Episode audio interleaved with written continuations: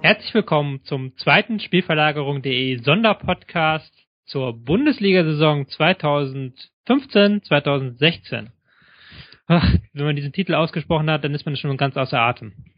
Ähm, heute zu Gast bei mir Martin Rafeld uh. und Tim Rieke. Hallo. Quasi die volle Dröhnung Spielverlagerung. Und später zu Gast noch ähm, die Jungs von niemalsallein.de, ein Fußballblog, der sich mit der Taktik von Hannover 96 beschäftigt. Hätte ich auch nicht gedacht, dass man so einen guten Blog über Hannover 96 Taktik machen kann. Sie machen's. Aber bevor wir zu Hannover 96 kommen, noch zwei andere Teams, Hoffenheim und Augsburg. Ähm, wir fangen an mit dem Tabellenletzten, dem doch etwas überraschenden Tabellenletzten. Ich glaube, die hatte da niemand auf den Schirm. Ähm, 1899 Hoffenheim. Martin, ähm, was waren die Probleme unter Gistol? Jetzt mal knapp zusammengefasst. Könnte man, könnte ganz provokant sagen, gar keine. Weil es jetzt oh. eigentlich nicht so, dass ähm, sie irgendwie ganz konkrete Schwächen gehabt hätten. Es war eher so, dass sie einfach ähm, wenig Stärken hatten, kann man sagen. Also die, die Kaderstruktur ist ziemlich merkwürdig. Wir haben ähm, gute zentrale Mittelfeldspieler, zwei sehr gute Offensivspieler mit Vargas und, und Volland die Bundesliga bei einer Spitzenklasse sind, könnte man sagen. Und dann eine unterdurchschnittliche Abwehr. Und ansonsten. Äh, da musst du jetzt mal kurz einen Namen nennen, damit die Hörer mitkommen, wen du mit der unterschiedlichen Abwehr ja, also, meinst. Oder also Mittel, Mittelfeld, Mittelfeld erstmal kann man sagen Polanski, Rudi Schwegler, Strobe würde ich da auch noch nennen, auch wenn der dann oft ähm, Abwehr spielt. Ähm, finde ich schon, finde ich schon richtig gut, aber die sind halt alle so ein bisschen ja nicht so die prägnantesten und kreativsten Typen, so. Eher defensive Mittelfeldspieler, vier Stück dann. Ähm, Flügelspieler halt nicht so spektakulär. Dann vorne eben Volland und Vargas, wie gesagt, und Abwehr, mhm. ja, Süle ist talentiert, aber halt noch sehr jung. Schar, mhm. weiß nicht, Chakchik finde ich nicht gut. Ähm, äh, Kim und Kaderabek sind äh, okay, aber halt keine höhere Bundesliga-Klasse. Mhm. Toljan finde ich noch nicht so weit. Okay. Okay, nur mal, damit wir den Namen vor Auge haben. Ähm, zurück zu den Problemen. Was ergeben sich daraus für Probleme mhm. unter Gistol? Ja, wie gesagt, nicht so richtig Probleme, einfach zu wenig Stärken. So, also sie sind im, im Aufbau, also sind die ganze Spielweise fand ich unter Gistol sehr ähm, unprägnant, strategisch ein bisschen unzielgerichtet. Also sie haben halt, die haben halt ihr Ding gemacht, sie waren halt kompakt, haben gepresst, sind rumgerannt, haben Pässe gespielt, aber es wirkte nicht, man kann gar nicht so richtig sagen, was, was sie jetzt ausgezeichnet hat in dem in, in, äh, in dieser Saison irgendwie, weil es war, weiß ich gab keinen Fokus auf Flügel, keinen Fokus aufs Zentrum, keinen besonderen Fokus auf Schnellanguck. Also natürlich haben sie schnell umgeschaltet, aber war jetzt nicht so super auffällig, dass das so krass wäre, dass sich da besonders viele Mannschaften eingeschaltet haben, äh, dass sich da besonders viele Spieler eingeschaltet hätten, sondern ja, wir haben halt irgendwie auf Volland oder Vargas gespielt und dann sind ein, zwei Leute nach vorne gerannt, so fertig. Und, ähm, ja im Pressing auch ähm, so ein, so ein Mittelfeldpressing, was halt kompakt war, aber häufig auch 4 für 2, mhm. normales Zeug mit einer ordentlichen Kompaktheit, aber jetzt nicht so den spektakulären Mechanismen. Ähm, zwischendurch mal Raute gespielt, 4-3-3 gespielt, wo sie teilweise seltsame Positionswechsel drinne hatten, aber das war jetzt auch kein, das war nur kurios, das war jetzt nichts, was irgendwie einen Effekt hatte, so richtig. Ähm, ja, die waren ja nicht Katastrophe, so, sind einfach nur unspektakulär und haben, haben viele knappe Sachen eben nicht gewonnen. Jetzt bringe ich jetzt mal Tim rein. Wir haben jetzt Gistol so ein bisschen abgehakt. Wir werden natürlich noch zwischendurch wieder darauf zu sprechen kommen. Aber jetzt nochmal dann die Frage, ähm, Stevens. Ähm, was hat er anders gemacht? Was, wo hat er angesetzt? Hm, ja, was heißt, wo hat er angesetzt? Also, man kann sagen, dass es unter Stevens relativ eine zurückhaltende Spielweise und auch eine etwas unauffällige Spielweise war, die ähm, Hoffenheim ausgezeichnet hat oder auch nicht ausgezeichnet hat. Sie haben halt keine besonders großartigen Veränderungen äh, gemacht. Also von der Grundausrichtung war es oft äh, auch wieder so 4-4-2-artig und hatten auch äh, unter Stevens erstmal auch das Problem, wie man diesen Kader einbindet. und haben halt mhm. äh, ja bei der Mittelfeldbesetzung war das so immer so eine bisschen unklare Ausrichtung, wenn nicht gerade Volland noch im Mittelfeld gespielt hat, halt so zwei Sechser, die dann im Aufbau zwischendurch mal so eine Verteilung hatten. Einer kippt ein bisschen ab oder heraus, einer bleibt so ein bisschen im Sechserraum, aber so richtig äh, gut gestaffelt und äh, verteilt war das auch nicht. Die Abwehrreihe hat sich auch nicht immer so richtig gut äh, dazu bewegt in den Aufbausituationen. Ja, und dann eben immer diese, ja, so ein bisschen tiefen, unterstützenden Flügelrollen, äh, manchmal ein bisschen dribbelnder ausgerichtet, die jetzt aber auch nicht so richtig besonders waren. Also da hatten sie irgendwie oft Probleme, da eine gute Ausrichtung draus zu machen. Dementsprechend ähm, waren es wieder viele unspektakuläre Spiele, ähm, haben eben oft immer so 0-0, 1-1, 1-0, 0-1 gespielt. Es gab eben dieses eine Spiel gegen Gladbach, wo einmal ganz viele Tore gefallen sind, habe ich leider nicht gesehen. Mhm. Ähm, aber ja. ansonsten ja, war da nicht so besonders viel. Also sie haben zwar relativ konsequent versucht aufzubauen, zum Beispiel hatten offensiv oft so einen Rechtsfokus und die vier Offensiven haben auch versucht, sich viel zu bewegen, haben dann manchmal so ein bisschen lange Bälle gespielt, Abpraller irgendwie hinter die Abwehr.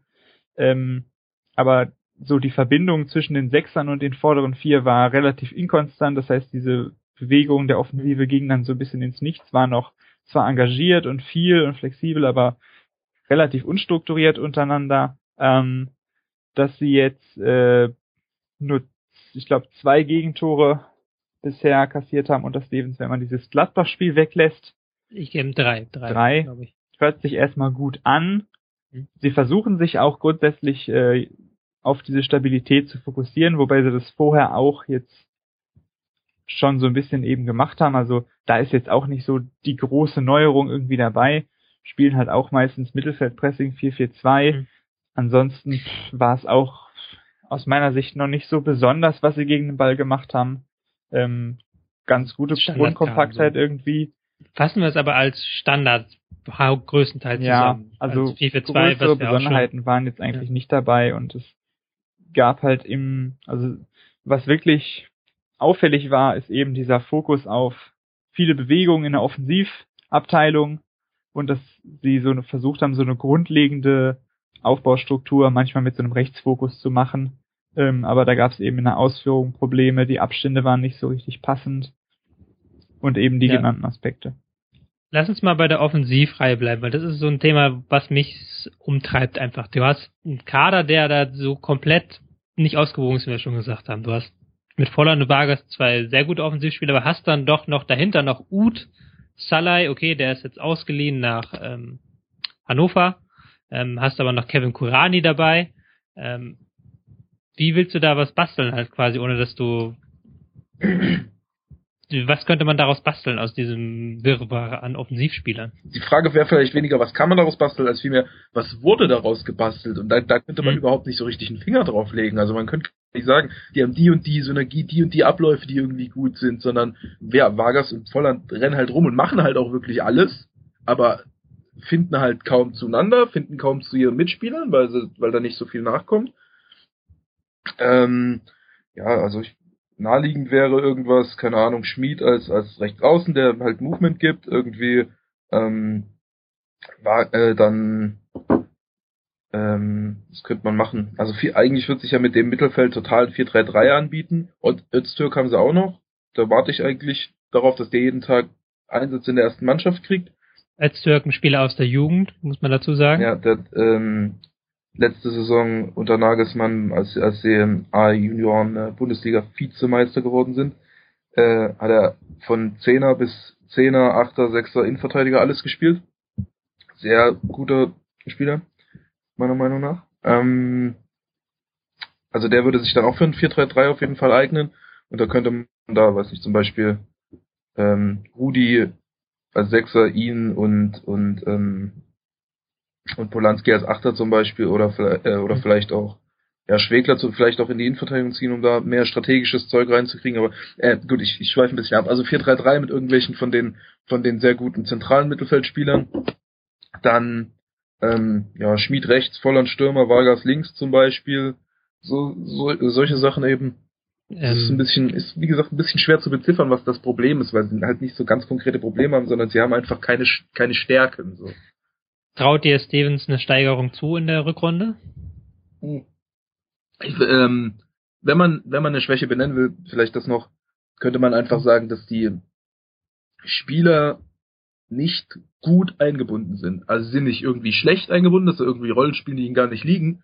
Aber sie, man kann nicht sagen, die Einbindung von, also insbesondere wenn man sich Volland anguckt, man kann nicht sagen, dass Volland besonders gut eingebunden ist. Der kommt nicht oft in Situationen, wo der besonders gut ist. Der kommt einfach in irgendwelche Situationen. Ja. Hm. Hm. Ähm, ja, das ist, glaube ich, das Problem. Ja, auch wieder unspezifische Einbindungen. Ja, exakt. Hm. Glaubt ihr, dass Stevens ähm, da noch was rausholen kann und die Probleme angehen kann in der Rückrunde? Weil er ist jetzt auch kein Trainer, der jetzt bekannt ist für ausgefallene Konzepte mm, oder nee. perfekte Einbindung der Einzelspieler. Eigentlich so. schon für ausgefallene Konzepte. Ja, also Quatsch.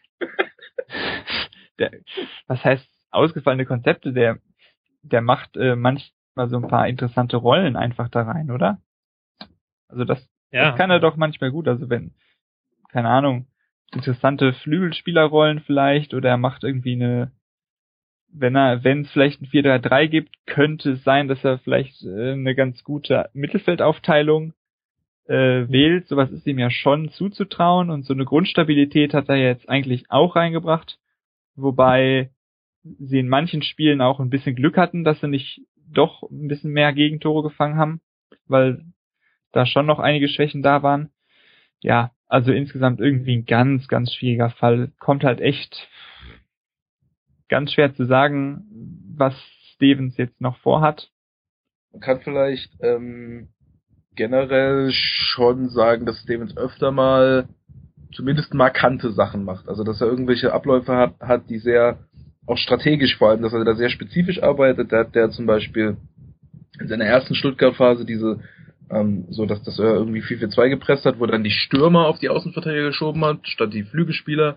Dann hat er äh, zuletzt bei Stuttgart ähm, das teilweise drin gehabt, dass er extrem tief gestanden hat, die, die aus die Flügelstürmer weit zurückgefallen sind und quasi so ein 6-3-1 gespielt hat, was hier so diese Saison sogar ein bisschen noch im Buch geworden ist in der Bundesliga. Dann mhm. ähm, hat er halt diese ganz offensive Phase drin gehabt, die jetzt taktisch nicht so besonders war, aber wo halt die Spieler ganz gut eingebunden waren und halt der strategische Fokus sehr klar war und so diese sehr, diese sehr klare Sache in der, in seinen taktischen Sachen könnte Hoffenheim schon, das könnte denen schon helfen, so wenn einfach, ja, sagen wir, die spielen 4-3-3, fokussieren sich ein bisschen auf, also, ähm, fokussieren sich ein bisschen auf den halbrechten Raum, irgendwie Kaderabek sehr offensiv, dann vielleicht äh, Polanski als rechter Achter, der, der, der viel irgendwie Movement für Volland schafft, so ein bisschen Rakitic-mäßig. Ähm, da ein bisschen Fokus drauf, dann vielleicht im, im Aufbauspiel äh, also ein bisschen mehr Fokus auf, aufs Aufbauspiel, dass man, dass man sagt, wir wollen irgendwie ersten beiden Linien zirkulieren und dann, wenn wir vorne sind, da mal ganz viel Movement drin und sowas. Ähm, mhm. Ja, dass einfach die Sachen ein bisschen spezifischer und fokussierter abgerufen werden können. So, das würde ich äh, ihm tatsächlich zutrauen. Wobei ich jetzt dann, denn das klingt alles sinnvoll für mich und das vielleicht ja auch die 4-3-3-Variante traue ich ihm auch eigentlich zu. Weil das ist ja auch was, was er bei Stuttgart so, so ein 4-2-3-1, 4-3-3-Mix gespielt hat. Ja, bei Schalke hat er auch schon ein, ein, ganz ja. gutes asymmetrisches 4-3-3-mäßiges gespielt damals mit Neustädter, Höger, Hultby, beziehungsweise Jones, Hultby. Dann klingt das aber für mich ganz stark nach Nicht-Abstieg, oder würdet ihr da widersprechen? Nö. Man weiß ja nicht, was er macht. Das sind ja Spekulationen, dass er das halt ja, gut, könnte. Aber und der, der Kader ist halt immer noch dünn, so lass, lass, äh, lass Vargas und Volland kaputt gehen, dann sind sie weg. Ich sage, sie steigen nicht ab. Erst recht, wenn sie jetzt noch äh, Carlos Eduardo holen, an dem sie angeblich dran sind. Dann steigen sie nicht ab. Äh, Dann haben sie doch die Zehnerlücke so ein bisschen geschlossen. Ansonsten würde ich mal spekulieren, 15. oder 16. Hm. Eher 15. Hoffenheim gerettet, hiermit offiziell. ähm, Wie es mit Augsburg aussieht, ja, das schauen wir mal nach einer kleinen Pause.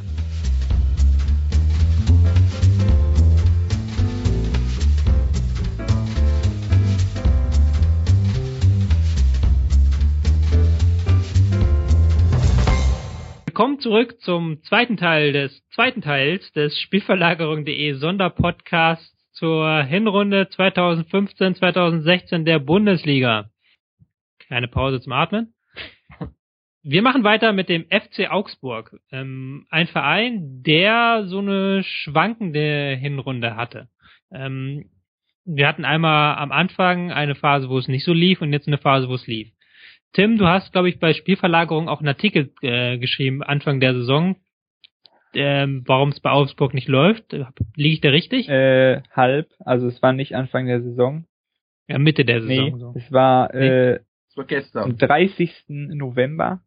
Au, okay. Also es war äh, im Zuge des äh, Spiels gegen Wolfsburg Mhm. unentschieden. Also es war quasi ganz kurz bevor diese Siegesserie zum Abschluss losging. Also müsste wahrscheinlich irgendwas 13. Spieltag oder so gewesen sein. Das kennt man ja gar nicht. Das Spielverlagerung, was zu Augsburg macht und dann fangen die plötzlich an, alles zu gewinnen. Das ist eine ganz neue Entwicklung. ja. Was waren denn die Probleme in der erst in den ersten zwei Dritteln der Hinrunde, Ja. sagen wir mal so? Man muss vielleicht auch noch, noch mal kurz lobend erwähnen zu Tim, dass der, äh, ähm, dass der Titel der Analyse ist Augsburg mit dem nächsten Minischritt aus der Krise.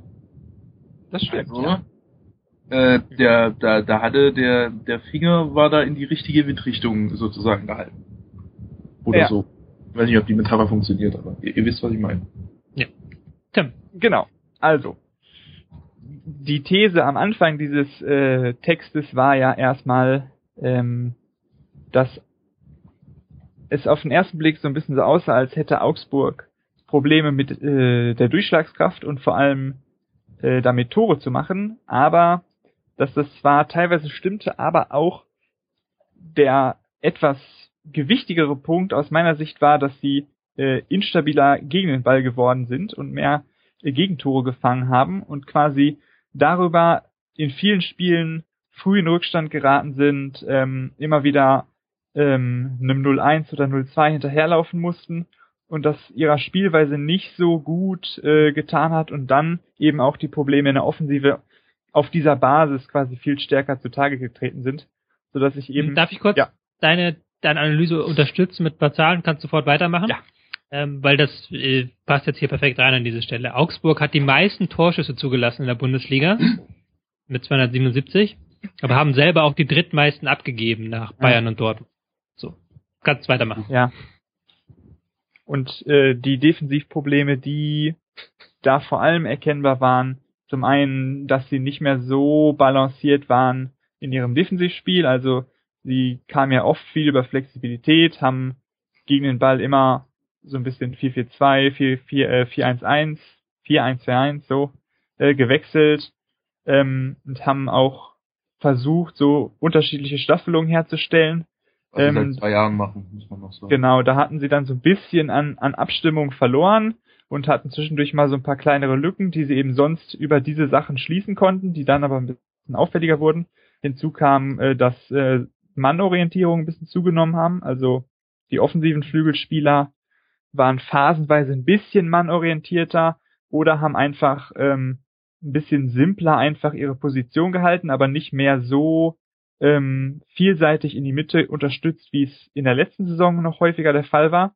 Das waren häufig Kleinigkeiten, aber führte dann so ein bisschen dazu, dass zwischendurch immer mal Lücken aufgingen, gerade äh, Lücken im ballfernen Halbraum, wo viele Gegner dann so ein bisschen das Weite rüberschieben, ähm, der Doppelsechs äh, ausspielen konnten. Dann wurde, dadurch konnte man eben auch Bayer relativ äh, gut aus dem Spiel nehmen und quasi dessen Einfluss, der auch individuell einfach viele Sachen bei Augsburg immer geregelt hat, ähm, so ein bisschen eindämmen und hatte dann Halbraumlücken, gerade weil sich die Außenverteidiger immer ein bisschen zurückhalten, wurde dieser Raum dann noch deutlicher.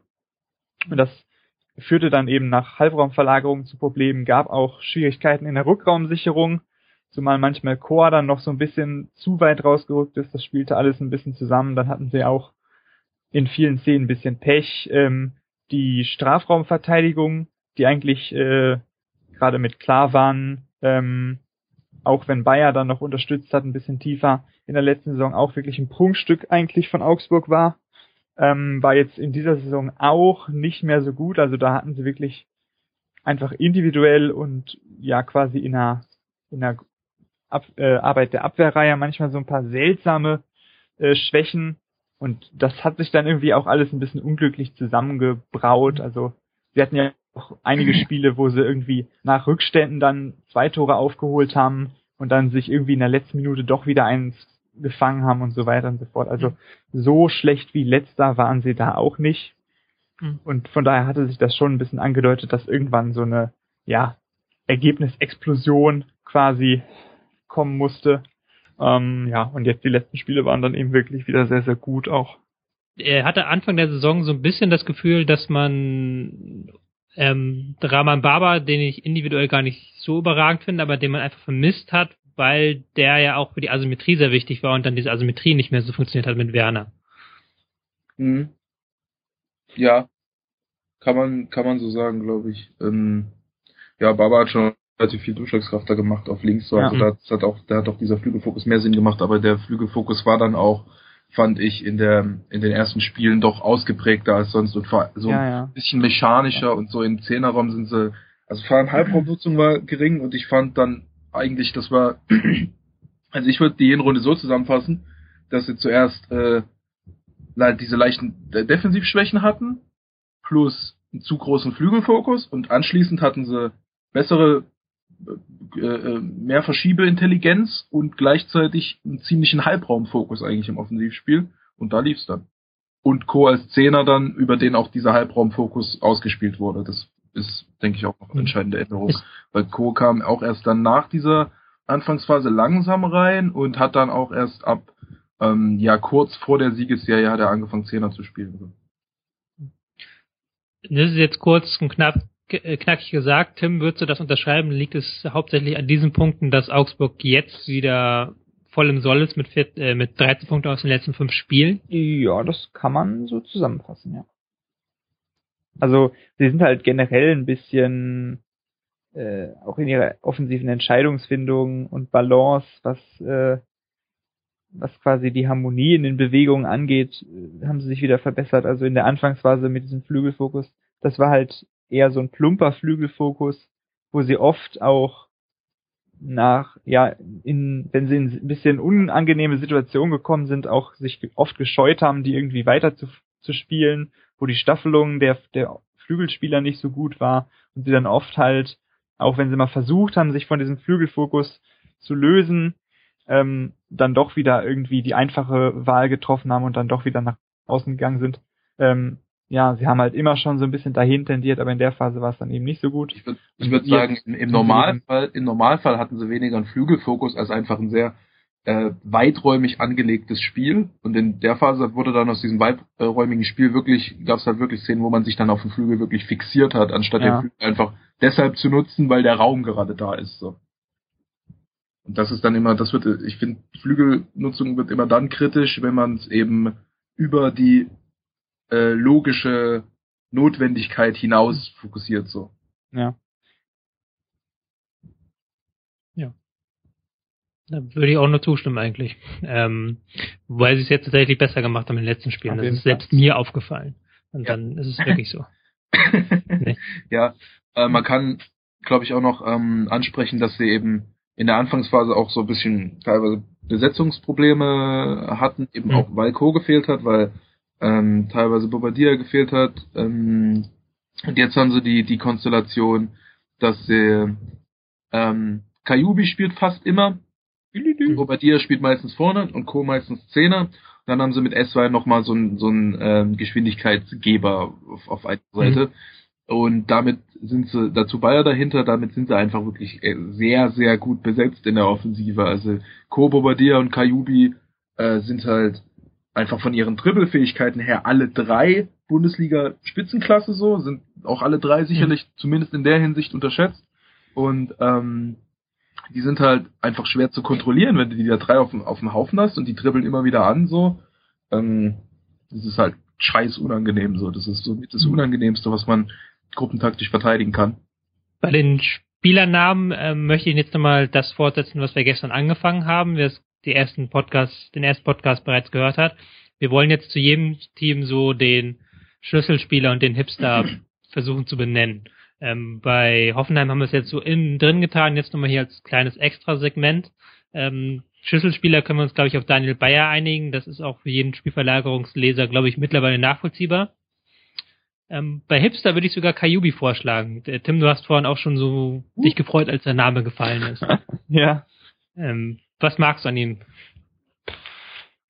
Ich finde, ist halt ein interessanter Typ. Also er ist, er ist technisch äh, relativ gut. Ähm, das Dribbling hat Martin ja schon angesprochen. Ähm, ja, auch so eine sehr saubere, unscheinbare Art von Technik mit so manchen punktuellen, extravaganten Szenen drin. Das Movement ist äh, teilweise ein bisschen seltsam, aber auch äh, relativ harmonisch in man manchen Phasen und auch relativ äh, vielseitig und interessant. Ja, er ist halt am Ball, hat er manchmal seltsame Entscheidungen, beziehungsweise scheut sich eher vor Entscheidungen. Aber insgesamt ähm, gefällt er mir eigentlich relativ gut so.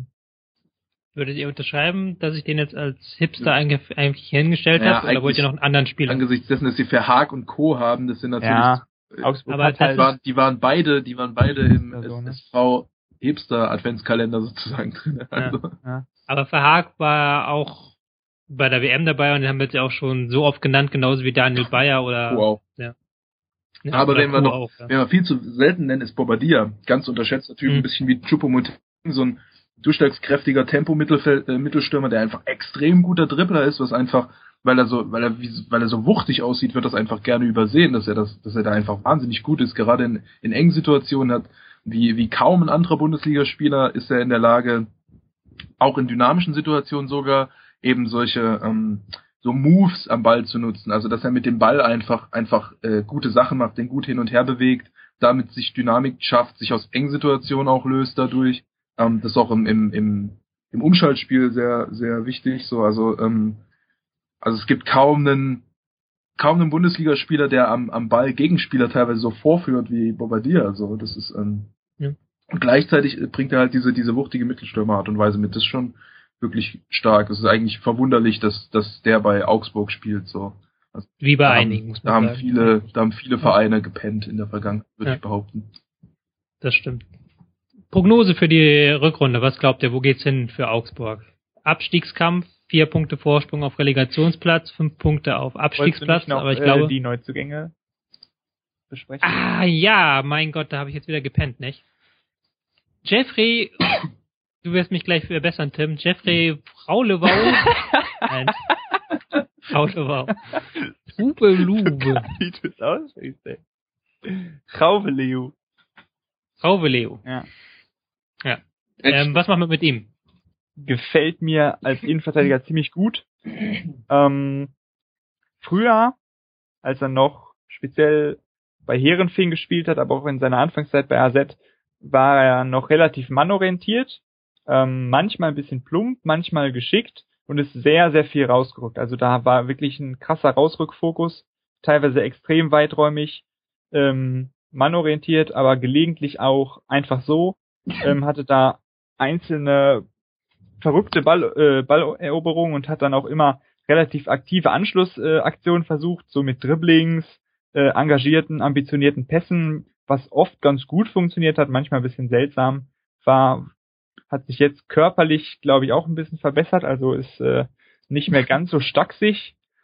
Und eben jetzt in dieser Saison, also in dieser Hinrunde bei AZ, im Normalfall viel zurückhaltender gegen den Ball, also viel weniger Herausrückbewegung, hat sich eigentlich sehr häufig ähm, auf absichernde Aufgaben konzentriert, hat meistens ähm, dem anderen Innenverteidiger das Rausrücken überlassen, hat sich da in der Qualität eigentlich ziemlich gesteigert, also sichert ganz gut ab, Positionsfindung hat sich verbessert, ähm, schiebt relativ intelligent nach, also so auf einem ziemlich soliden bis guten Niveau ähm, komplett äh, und gut in der, in der Defensivarbeit.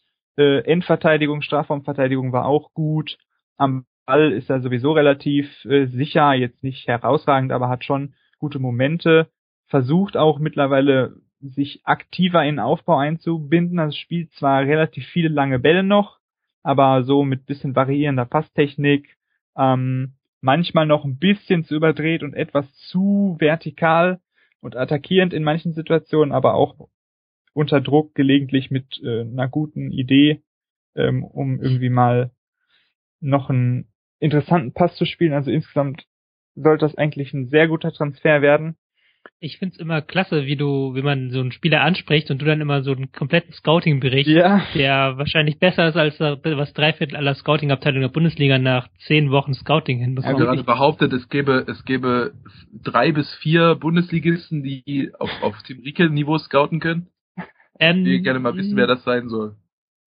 Mainz? Äh, Nein. Wo die immer die Leute herzaubern? Nein, Tobi, niemand kann das, komm. Niemand kann das, nee, gut. Ähm, zweiter Neuzugang ist Albian Ayeti, Ayeti, jetzt weiß ich auch wieder nicht. Aber diesmal kann Tim mich nicht retten, weil er ihn nicht kennt. Ein Yeti. Ich? Ayeti. Dann nennen ihn einfach ein Yeti. Was soll's? ein Yeti. Kommt doch noch aus der Schweiz, da passt das, oder? Eben. Ähm, ich dachte kurz, ich kannte ihn, habe ihn dann aber verwechselt mit seinem ähm, Bruder ähm, Arlind und sein anderer Bruder Adonis, großartiger Name ähm, spielt auch bei Basel. Ist ein Yeti. Also die haben alle drei bei Basel gespielt. Ähm, deswegen. Das ist ja ein witziger Angreifer. ja. ja ähm, jetzt kommen wir aber zu den Prognosen. Ähm, kurz und knackig, was ja glaubt ihr? Übelste Analyse. das ist meine Analyse dann. Das meine Analyse, ich, ich kenne ihn nicht. das ist dann, das ist meine Form von Scouting. Das ist dann das, was die Bundesliga-Abteilung machen, nicht? ähm, nee, jetzt mal ernsthaft, eure Prognose für das, die Rückrunde. Escher macht sich beliebt. Ähm, er sind ja jetzt schon Zwölfter, obwohl die jetzt seit äh, fünf Wochen gut sind. wenn die jetzt, kannst du ja hochrechnen, wenn die jetzt noch, noch weitere 20 Wochen gut sind, wären sie minus Zehnter ungefähr. Tim, was denkst du? ähm, Minus 10 hat er jetzt einfach genommen. Ja. ja, Mensch. Ich muss das nehmen, was ich bekomme von euch. Voll die Resignation. ja, nee, äh. Das ist ja noch, bevor, bevor wir Tim jetzt hier voll dann zu einer konkreten Aussage, äh, sage ich mal noch, dass sie, ich denke, dass sie mindestens, mindestens Neunter werden und tendenziell schon so wieder Europa, Europa League vielleicht angreifen können, so wenn ja. ja. wenn sie kein Verletzungspech haben. So. Tim? Wie viele Punkte sind das auf Platz 7? Ähm, auf Platz 7 sind es 5 Punkte. Oh. Nee, nee, auf Platz 7 sind 7 Punkte, tut mir leid. Ja, also pff, ja, ich sag mal, Achter oder Neunter sollten sie schon werden. Und mindestens könnte ich mir auch vorstellen, dass sie Platz 7 zumindest irgendwie unter Druck setzen und da mitspielen um ein europäisches Ticket. Ich bin nicht ganz so optimistisch wie ihr. Ähm, am HSV und Ingolstadt, vielleicht auch noch in Mainz kommen sie vorbei. Ein Wunder, so wie du scoutest.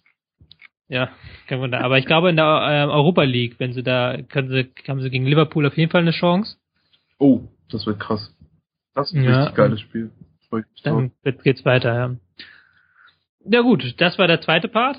Ähm, gleich geht's weiter, damit Hannover 96 und den Gästen von niemalsallein.de.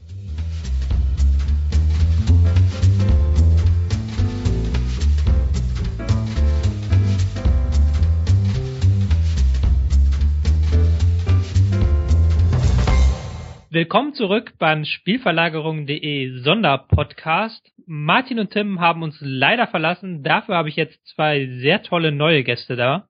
Hab sie gerade schon angekündigt. Es sind die Jungs von niemalsallein.de. Äh, Gunnar Lott und Marius Kunte. Hallo. Hallo Jungs, ähm, wir reden ein bisschen über Hannover 96. Das ist ja eure Domäne für alle, die eure Seite nicht kennen. Ähm, niemalsallein.de, ein Taktikblog, der sich ausschließlich mit Hannover 96 beschäftigt. Ähm, wo man sich jetzt, wenn man gehässig sein müsste, könnte man fragen, was gibt es denn da zu beschäftigen? Wobei ich auch Anfang der Saison zumindestens die These vertreten habe, dass Hannover 96 gar, taktisch gar nicht so unspannend ist, wie man denkt. Ähm, und dass Fronzek mal ein paar Sachen ausprobiert hat, zumindestens zu Beginn der Saison. Ähm, wie seht ihr die taktische Entwicklung von Hannover 96? Seid ihr zufrieden mit dem, was diese Saison passiert ist? Oder eher, sagt ihr, stimmt ihr eher in den Ton der Kritiker mit ein? Du meinst diese Saison, nach deren Ablauf der Trainer gefeuert wurde, nach der Hälfte und wo wir auf dem 17. Platz stehen und eine Reihe von desaströsen Spielen, in denen wir fast keine Torchancen erarbeitet haben, gesehen haben, ja, damit sind wir voll zufrieden. Er geht voll gut weiter die Saison. Wir haben ja, ja gut, man muss dazu sagen, wir haben jetzt bei Hoffenheim zum Beispiel, die sind letzter und da haben wir nicht viel zu kritisieren gefunden im letzten ähm, Part. Aber jetzt, also Hannover 96, fangen wir mal an, äh, an. Was hat ähm, Fronzek zu Beginn der Saison taktisch gemacht? Also was hat er allgemein taktisch gemacht? Was, wie sieht die Formation aus? Wie sehen die taktischen Stilmittel aus? Marius, dein Part. Danke. Äh, ja, du hast es eigentlich schon ganz richtig gesagt. Am Beginn der Saison war es noch nicht so uninteressant, zumindest wurde was versucht. Und wir hatten ja beispielsweise dann im DFB-Pokal in der ersten Runde so ein 4-2-3-1, eigentlich relativ normal, aber dann eben mit doppelter inverser Flügelbesetzung. Äh, das ist ja an sich erstmal nicht die blödeste Idee, aber dann war da nur eben der Stürmer Erdinch und der ist jetzt nicht allzu spielstark, was man auch vorher wusste, aber es wurde eben trotzdem gemacht und hat dann auch nicht besonders toll funktioniert. Einfach weil der Spielaufbau nicht richtig geklappt hat. So eine Ballzirkulation ist auch nicht entstanden. Einfach generell die Probleme im Ballbesitz, die auch quasi angekündigt wurden von Fronzek vor der Saison, als er gesagt mhm. hat, wir wollen zurück zu diesem schnellen Umschaltspiel, weil Hannover damit immer erfolgreich war und Ballbesitz ist was für die Bayern und so. Mhm. Und dann hat er sich danach in den ersten Saisonspielen in der Liga schon ein bisschen an Experimenten so ein bisschen entlang zu hangeln versucht. Dann wieder auf ein 4-4-2 umgestellt mit zwei klaren Zielspielern. Für die langen Bälle war das im Prinzip auch nicht schlecht, die dann im Spielaufbau kamen. Aber es mhm. gab dann einfach zu wenig Unterstützung aus dem Mittelfeld, weil einfach die Bewegungen nicht passten. Dann wurde mal auf ein 4-1-4-1 umgestellt. Das war aber im Pressing absolut katastrophal. Also da hat nichts gestimmt im Prinzip. Und so kam es dann irgendwie, es ist viel passiert in der ersten Saisonphase, das kann man auf jeden Fall so unterschreiben. Und das ist natürlich auch interessant. Aber es ist, ich habe mich die ganze Zeit gewundert, warum. Denn das ist ja eigentlich kontraintuitiv, zum Beginn der Saison die Experimente zu wagen, mhm. statt wenn man als neuer Trainer da ist, mit einer relativ stark umgebauten Mannschaft, erstmal ja so mit dem Einfachen anzufangen. Also einfach so ein 4-4-1-1, Mittelfeldpressing, versuchen irgendwie den Ball im Mittelfeld zu erzwingen, den Ballgewinn und dann mhm. schnell umzuschalten. Und das hat einfach nicht funktioniert. Und das ist ja eigentlich das, womit man anfangen würde. Ich hatte das Gefühl manchmal auch, dass diese ähm, Umstellung so man hat ja Anpa es gibt ja Anpassung und Anpassung. Es gibt, man kann sich an den Gegner anpassen und äh, verschiedene Varianten probieren, aber ich hatte immer das Gefühl, dass man das Fronzek einfach so viel probiert hat und für sich noch keine Formation gefunden hatte in den ersten Spielen. Ja, schau, du weißt, du schaust da immer so zwischendurch mal rein, ja, als ähm, mhm. breiter Berichterstatter und so, und wir sehen das ja relativ sicher in einer Kette von Spielen, ähm, mhm. von den Testspielen angefangen ähm, und auch noch mit Herzblut. Und was man so sehen will, ist ja eine Iteration auf ein Ziel. Ja, man will ja sehen, okay, das hat noch nicht geklappt. Jetzt ist da eine Baustelle, keine Ahnung, im Ballbesitzspiel, im Pressing, bei der Flügelbesetzung. Dann geht man die Baustelle an und dann wird man da besser und dann geht man die nächste an. Ja, und was wir gesehen haben aber ist meines Erachtens, Marius korrigier mich, wenn das irgendwie falsch ist, ähm, so, eine, so, ein, so ein erratisches Probieren. Ja, also auf dem im Test, Testspiel so hat nicht geklappt, dann so hat nicht geklappt, dann mal ausnahmsweise eine Anpassung an den Gegner, hm, hat so mittel geklappt. Aber weißt du, so nie die Sachen alles durchdacht, alles bis zu Ende mal gemacht. Und, und es hat nie die ganze Saison bisher nicht äh, so richtig so an den Basics gestimmt. Ja, also wie, wie, wie will man denn ähm, ein schnelles Umschaltspiel machen, wenn man immer nur mit Flügelspiel, äh, immer, immer nur die langen Flügelbälle nach vorne haut und nicht mal in der Mitte den Ballgewinn hat oder so, ja, durch, weil das Pressing nicht funktioniert oder die Staffelung nicht funktioniert. Würdest du dazu stimmen, Marius, dass so das übergreifende Ziel gefehlt hat, auch vielleicht der äh, strategische Fokus?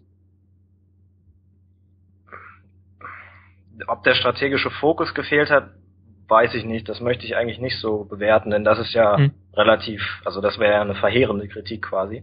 Ja. Ähm, was auf jeden Fall, wo ich zustimmen würde, was Gunnar gerade schon meinte, dass es irgendwie, dass so ein wirklich cleverer Plan oder so eine, so eine bewusster Aufbau der Taktik einfach nicht vorhanden war. Denn beispielsweise diese inverse Flügelbesetzung im DFB-Pokal, die gab es in den Testspielen davor nicht ein einziges Mal zu sehen. Und mhm. das dann einfach mal so auszuprobieren und dann auch noch mit einem spielschwachen Stürmer, das wirkte irgendwie alles nicht besonders durchdacht. Und von daher, also es fehlte auf jeden Fall am Anfang zumindest eine sichtbare Idee, wie sich die Mannschaft entwickeln soll. Und es war dann tatsächlich so, das ausprobiert, das hat nicht funktioniert, dann probieren wir eben was komplett anderes aus, das funktioniert wieder nicht und so ging das dann die ganze Zeit durch. Wobei ich hatte das Gefühl, dass spätestens mit dem Spiel in Wolfsburg dieses 1-1 dann so ein kleiner Bruch kam. Im Sinne von, dass man gegen Wolfsburg ja mit einer starken Kontertaktik, mit so einem ganz klassischen 4-4-2-Konter, einen Punkt geholt hat und dann die Spiele danach ähnlich angegangen ist. Genau. Aber, ja, das stimmt. Aber der, der größte Bruch, aus, also zumindest aus meiner Sicht in der Saison, mhm war äh, das Spiel gegen Dortmund, äh, das Heimspiel, wo wir äh, 4-2 verloren haben zwar, mhm. aber da gab es dann tatsächlich zum ersten Mal in der Saison so ein so ein Plan wirklich, der der sichtbar wurde, der auch ähm, ja der ausgearbeitet schien und der dann auch funktioniert hat. Also da haben wir dann äh, in so einem asymmetrischen 4-3-2-1 gepresst, so einem ja tiefes Mittelfeldpressing würde ich mal sagen, aber ähm, es war eben dadurch relativ clever, weil durch diese Asymmetrie, in der Andreasen als rechter offensiver Mittelfeldspieler immer ein bisschen tiefer stand als Kiyotake links. Dadurch wurde Dortmund dann so ein bisschen auf die eigene linke Seite geleitet und da war 96 dann so präsent, gerade in dem Raum, in dem Dortmund ja in dieser Saisonphase besonders gern gespielt hat, so im, im eigenen linken Halbraum. Und das war wirklich zum ersten Mal in der Saison so ein Spiel, bei dem ich mir gedacht habe, da wurde sich mal Gedanken gemacht, da wurde sich auch am Gegner ausgerichtet und der Plan hat auch wirklich dazu gepasst. Es ist dann so an ein paar Details gescheitert in der Ausführung, aber grundsätzlich war das eigentlich so ein bisschen der Umbruch, würde ich sagen, in der Saison. Also es klingt jetzt blöd, weil es der vierte Spieltag war, aber ja. wenn man so die ganzen Testspiele und das DFB-Pokalspiel davor sieht, dann war das ja schon irgendwie so ein Drittel der Saison ungefähr rum. Wobei man sagen muss, in der ersten Drittel der Saison wurde nicht gepunktet. Dann im zweiten Drittel gab es relativ viele Punkte, gab es dann drei Siege gegen ähm, Bremen, gegen Köln und gegen Hamburg. Und dann jetzt wieder am Ende ähm, gab es da wieder so einen Bruch, dass es wieder keine Punkte gab und jetzt auf Fronte gehen musste. Ähm, wofür stand Hannover 96 jetzt in den letzten Spielen vor der Winterpause und wieso musste Fronzek auch gehen, beziehungsweise ist von selbst gegangen, ist es ja ein bisschen undurchsichtig gewesen ich sehe die Entwicklung gar nicht so ganz unterschiedlich mit den Dritteln. Ich habe halt den Eindruck, also es gab jetzt halt zuletzt mal ein, zwei Spiele so. Ich fand das, das Hoffenheim-Spiel ja gar nicht so schlecht, ähm, wo also immerhin, wo man immerhin mal äh, andersrum. Ähm, wer die Tore schießt, ist ja nur ein Symptom ja, aus mhm. der Chancenerarbeitung und aus der aus der, aus der, aus der Spielführung. Und ähm, in den in den Siegen ähm, waren wir halt in der Regel nicht das überlegene Team. Da gab es ja auch das legendäre den legendären Sieg mit dem Andreasentor mit der Hand und so. Da gab es halt viele Spiele, die nicht gewonnen werden dürfen, mit denen man dann mhm. ja sozusagen aus unserer Sicht halt ja immer noch nicht glücklich ist. Ist ja halt ein Sieg, freut man sich klar, aber das ist ja nicht das, was, wo man, wo man drauf aufbauen kann, weil aufs Zufall hoffen im nächsten Spiel wieder, das ist es ja auch nicht. Also ich sehe da die Entwicklung gar nicht so stark, also weil die Punkte sind da echt null Indikator, ja. Bis halt jetzt zuletzt mal. Also ich fand halt, wie gesagt, ich fand das hm. Hoffenheim-Spiel noch eins der besseren. Und das haben wir halt verloren. Gegen den letzten, was ja noch katastrophaler ist eigentlich. Nee, aber stimmt schon. Also so in der, im, in der letzten Saisonphase jetzt, oder in der letzten Phase der Hinrunde, ähm, gab's schon Verbesserungen. Also im, im Spielaufbau war ein bisschen mehr Ruhe drin und es wurde nicht immer sofort die erste Möglichkeit ergriffen, den Ball lang nach vorn zu bolzen. Ähm, es gab dann auch immer mal wieder einrückende Flügelspieler, was vorher gar nicht da war. Da klebten die einfach an der Außenlinie und das war auch einer der Gründe dafür, warum es im Ballbesitzspiel eine Zeit lang überhaupt nicht lief. Ähm, das Pressing war dann, wie du schon meintest, so ab dem Wolfsburg-Spiel, da hat man sich dann ja auf den da hat man sich dann ja erst auf den Standardweg quasi zurückbegeben, was ich vom mhm. Start weg erwartet hätte. Und das hat man dann auch durchgezogen. Das war insgesamt immer noch ein bisschen zu passiv in diesem 4-4-1-1 oder 4-4-2 manchmal auch. Aber grundsätzlich war es einigermaßen stabil. Und dann gab es auch noch vor allem am Ende der Saison immer mal wieder Phasen des höheren Pressings oder beziehungsweise eher des Zustellens, weil es alles ziemlich mannorientiert war und Dadurch kamen dann jetzt auch nicht wirklich Ballgewinne zustande, aber damit wurde dann eher so das gegnerische Spiel abgewürgt und ausgebremst. Also es war auf jeden Fall in den letzten Spielen der Hinrunde nicht mehr so schlecht, dass ein Trainerwechsel jetzt zwingend nötig gewesen wäre, zumindest aus meiner Sicht. Aber mhm. so ist das eben, ne? Also in der zweiten, im zweiten Hinrundendrittel haben wir die Punkte relativ glücklich geholt, wie beispielsweise gegen Köln da oder bei dem Sieg gegen Bremen, wobei das in Ordnung ging. Also so ein Spiel kann man schon mal gewinnen. Mhm. Ähm, Und in einem, danach war dann aber quasi das Abschlussglück weg und trotz einigermaßen stabiler Leistungen kamen dann nicht mehr die Punkte rein. Ähm, häufig, häufig kritisierter Punkt, den ich oft höre, wenn ich mit Leuten über Hannover 96 rede, ist, naja, was willst du auch machen? Der Kader ist halt so schlecht. Ähm, nun habe ich bei euch auf der Seite auch schon mal so eine halbe Verteidigung in einem Nebensatz gehört zum Kader. Und man muss auch sagen, ich finde den persönlich auch gar nicht so schlecht. Ähm, ich finde gerade im offensiven Mittelfeld hat man da einige Optionen. Das haben wir ja schon öfter gesagt, also auch schon am Anfang der Saison und so, dass der Kader nicht so scheiße ist, obwohl man sich bemüht hat, ähm, den Kader aktiv schlechter zu machen. Ähm, auch also man hat ja richtig Geld ausgegeben, um den Kader schlechter zu machen, unseres Erachtens nach, oder zumindest mal meines Erachtens nach. Das Ein, ist so ein bisschen komisch. Millionen für Ben Shop, sage ich dann nur. Ja, ich meine, was haben sie denn gedacht, was der, was was Ben Shop bringt? Ja, ähm, was haben sie denn gedacht, was der Erdin bringen soll? Ja, als ähm, ist ja kein schlechter Spieler, aber vorher hatten sie halt den den Joselu oder Roselu, ich spreche es immer falsch aus, das ist hoffnungslos. Ähm, das war halt ein guter mitspielender Stürmer, ja, und wenn der nicht trifft, dann trifft der eher simpel angelegte Stürmer auf jeden Fall. Ist ja sehr komisch, ja. Also und warum sie Klaus gekauft haben und so, das ist halt alles so das verstehe ich. Und das ist ja auch so, es ist ja jetzt nicht nur die Beobachtung von außen so, wo man denkt, na, wir wollen aber intelligente Spieler haben, wir Taktikblogger und äh, es, ist uns wurscht. Aber es ist ja so, die sind ja auch nicht eingesetzt worden, dann die ganzen neuen Spieler. Ja, man sieht's ja auch. Ja, wer hat denn, wer hat denn regelmäßig Einsatzzeit bekommen? Ja? Also nahezu niemand. Sorgt manchmal, ja. Solange er nicht verletzt war. Ja. Ähm, kann man unterstreichen. Ähm, Ben Shop 340 Minuten gemacht. Ja. Ähm, Erdinch auch nicht viel mehr, 374. Ich hatte das Gefühl, man hat halt ähm, so statt Spielintelligenz hat man vor allen Dingen Geschwindigkeit und Durchschlagskraft haben wollen, aber dann vergessen, ähm, das auch noch mit ein bisschen Spielintelligenz zu paaren, was dann besonders deutlich wurde, als Kiyotake dann ähm, nicht mehr gespielt hat. Ja, also das haben wir auch vor der Saison schon ähm, geschrieben in so einer Vorschau, hm. dass man sich offensichtlich bei den Offensivspielern nur darauf verlassen hat oder nur darauf beschränkt hat, dass sie möglichst jung sein sollen, weil man jetzt mittlerweile irgendwie wieder äh, diesen Wunsch aufgebracht hat, Spieler weiterzuentwickeln und dann irgendwann teuer zu verkaufen.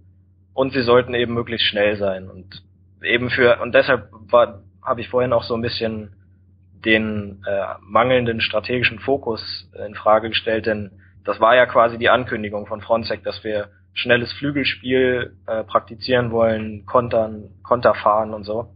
Und dazu passt ja im Prinzip so ein Spieler wie Benchop oder Klaus auch. Nur braucht man dafür eben so ein paar Ballgewinne, ne? Und mhm. sind dann wohl ausgeblieben.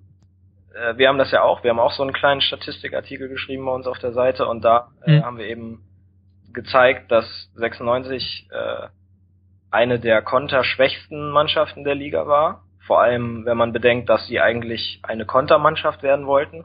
Und mhm. wenn Plan A nicht funktioniert, auf den deine Transfers ausgerichtet sind, dann sieht der Kader halt schlecht aus.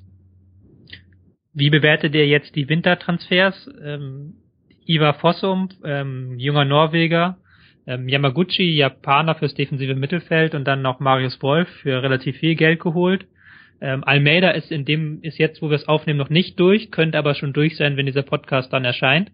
Ähm, wie seht ihr diese vier Transfers? Ist das, könnt, ähm, könnte das kurzfristig helfen? Weil es sind ja auch wieder einige junge Spieler dabei mit Voss um 19, Wolf 20 und Yamaguchi auch ein Spieler, der die Bundesliga jetzt, für den das ein Sprung ist von Japan in die Bundesliga.